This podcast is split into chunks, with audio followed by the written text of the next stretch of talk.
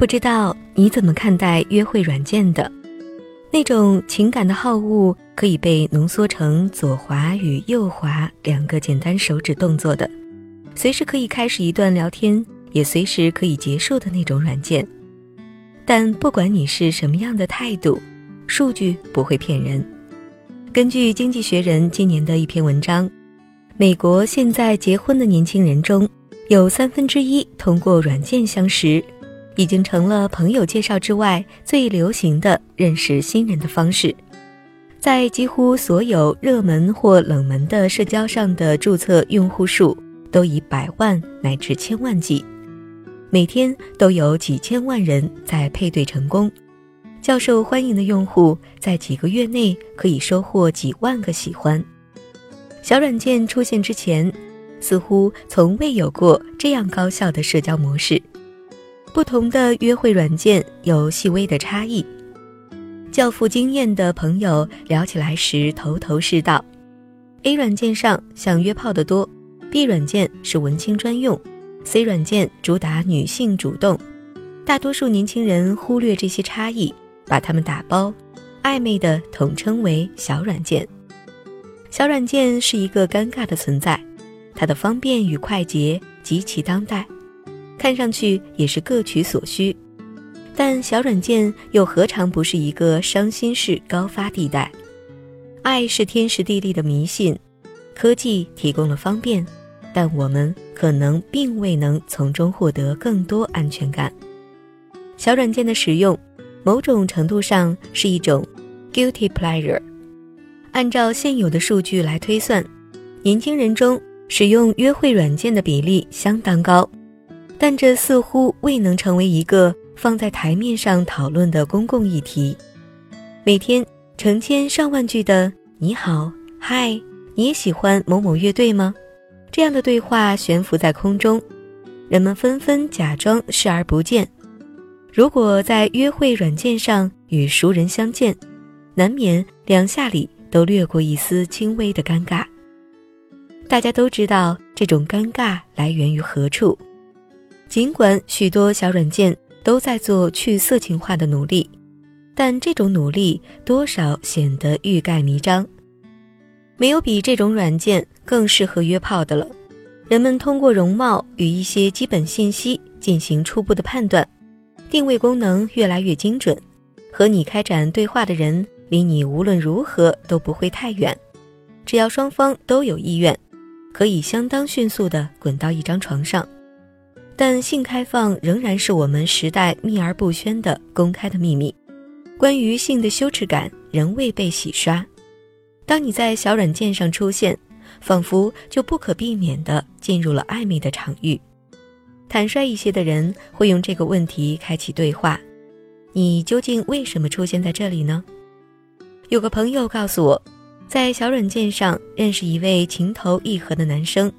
萌发的爱意却总是在他想要的或许只是性吧，这样的疑问前退缩。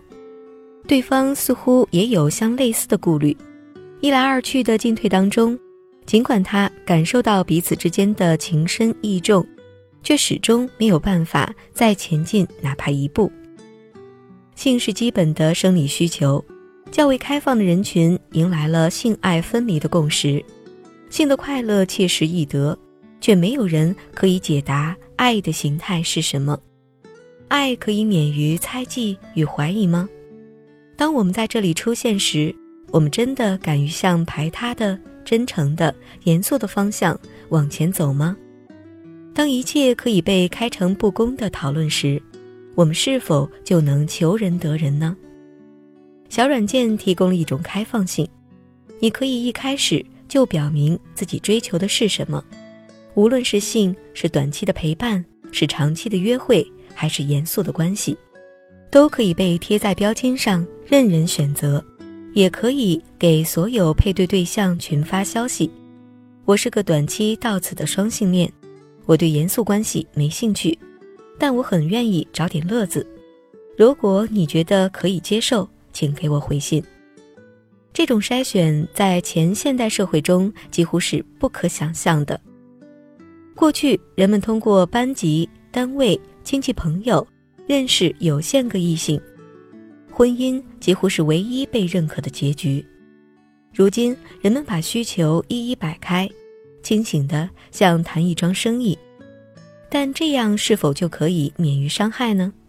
似乎也不见得吧。当下的需求或许切实可感，情感的流动有时候却不由理智控制。作为一个情感博主，也不是没有收到过那些痴男怨女的提问。我本来只是想要一夜情，现在我却想要更多。我本来以为我不会对他动心，现代情感关系有了更多开放的可能性，这未尝不是一件好事。约会软件则是一个集合了所有开放性的大型商场，但这毕竟不是一桩真正的买卖。我们像在任何一种传统的情感关系里一样，时常无法控制自己。根据现有的研究，小软件配对成功的消息提醒声，已经成了许多现代人愉悦感的源头。当那个熟悉的声音响起时，大脑。会自动分泌出多巴胺，令人愉悦、兴奋、飘飘然，并且持续不了太久。这件事细想来，不免有些恐怖。过去我们的愉悦来自美食、高潮、好的审美体验，全都是可知可感的。但如今，他也喜欢你，就能让我们瞬间兴奋。尽管我们连那端配对成功的人究竟什么样子。都不一定知道。朋友说，在过去，互相喜欢是想象中难得的幸福巧合。在软件上，它每天陆续不断的发生。我好像被那种互相喜欢的提示催眠了，这让我变得脆弱也不安。我甚至总想充个会员，看看有哪些人在喜欢我。但他们的喜欢有真实吗？我看也不尽然。许多用户都有卸载、下载、卸载、下载的循环往复，更多人一刷就是三四个小时。这种机械的拇指运动让人上瘾，却也时常一无所获。有意思的是，性别的不对等。经济学人那篇文章还研究了中国国内某款非常流行的小软件，研究结果显示。男性右滑，也就是喜欢的比率是百分之六十，女性是百分之六。这样巨大的量级差异，或许可以用进化心理学等原理解释，但明白这样的原理，可能也很难解决软件游戏中的心理缠斗。我是他的几分之几？当彼此对对方的兴趣可以差出好几个量级时。这种关系仍然是平等的吗？别误会，我并非想要否定小软件，这种交往模式是革命性的，多的是人们在上面认识有趣的人，发生以前意想不到的故事。只不过，当我们把自己向一个大得多的世界敞开时，暴露出的是所有当代人的困惑：性的欢愉有多重要？它与爱必然相关吗？关系的轨迹有最优解吗？当我们节奏不同时，我们应该怎么做？人和人的关系就是因为这些里环乱的复杂微妙，才迷人的吧。